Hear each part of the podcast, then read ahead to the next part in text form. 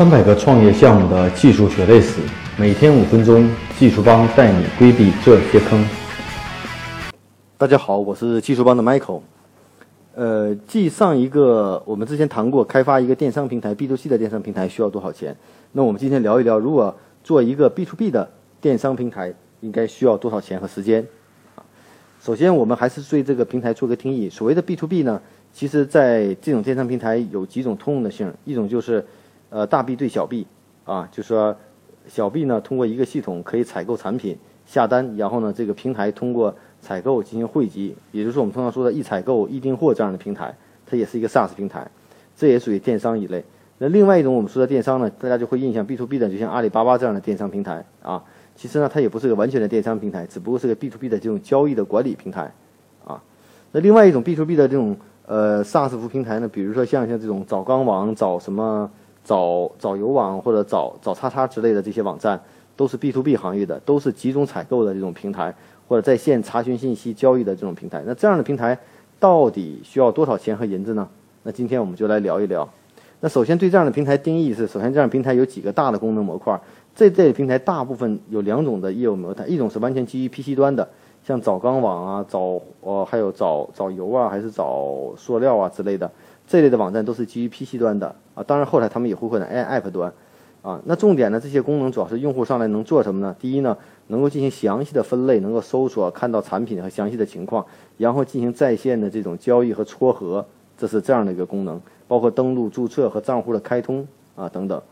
啊，从后台中来讲呢，这样的系统更多的是在行业垂直的方向上，所以呢，它有一个最大的一个呃功能，就是一定要在行业数据做很多细分，比如说品类。还有这个类别也可能三级，也可能四级，也可能自定义，所以这个是一个很大的功能。另外，后台的功能呢，除了我们通常的电商平台的这个用户管理啊、企业管理啊、商户管理啊、产品管理以外，还有一部分就是后台有一些逻辑，比如撮合的问题。我可能根据用户的这个要求，可能会撮合什么样的分配什么样的产品啊。其实，在搜索上，我们可能下一些功夫，也就是会做一些智能的匹配，让效率达到更高啊。这是一个 B to B 电商的这种平台。那当然了，我们还说了有一些哪些功能，比如说有很多电商平台涉及到一些库存啊、库存的功能或者商户的管理的功能。那这样的功能呢，都是额外的这种模块。嗯。另外呢，如果涉及到物流的话，还有物流的模块。那另外呢，可能还有一些统计结算的模块。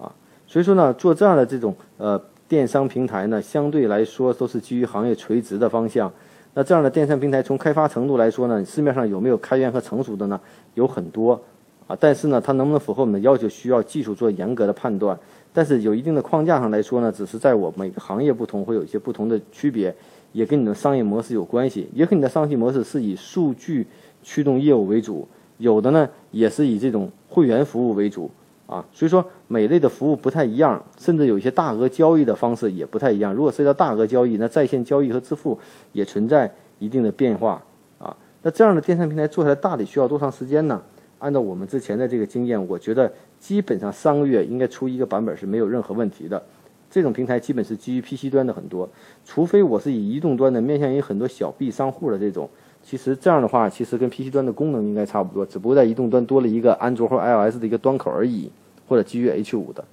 啊。所以呢，这样的系统从技术上角度来说，到底它有没有难度呢？有哪些风险或哪个成本更高的地方呢？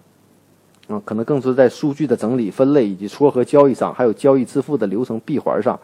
因为这样的平台每一家的交易方交易方式和闭环的模式也会有所不同。比如从下单订购，最后到货送到交易完成，是否这里还涉及到一些金融的白条的一些玩法，那都是根据你的需求来定。但是作为一个通用的基本的 B to B 电商平台的话，市面上有很多 SaaS 服务你可以选择。啊，或者成熟的开源代码也可以选择，但是达到你个性化要求，基本按照我们之前的经验来说，你一定有与众不同的东西，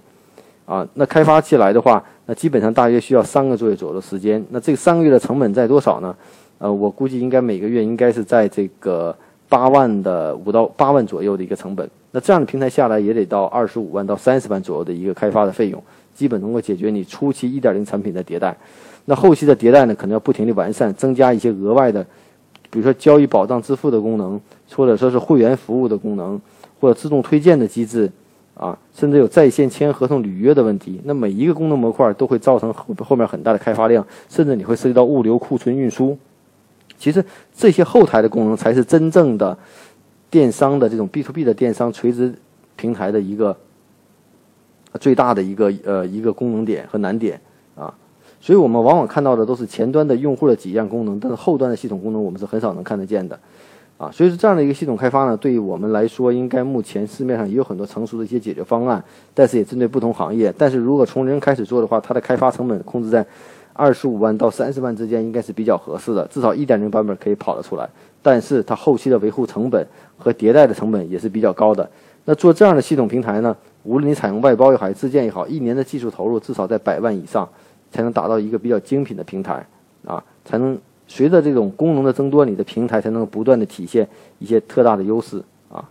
大家可以关注我们的微信公众号“技术帮零零幺”汉语拼音“技术帮零零幺”，可以获得更多关于录音的文本内容。如果大家有任何技术问题，可以加我的个人微信啊，Michael 苗七六幺六，M I C H A E L M I A O 七六幺六。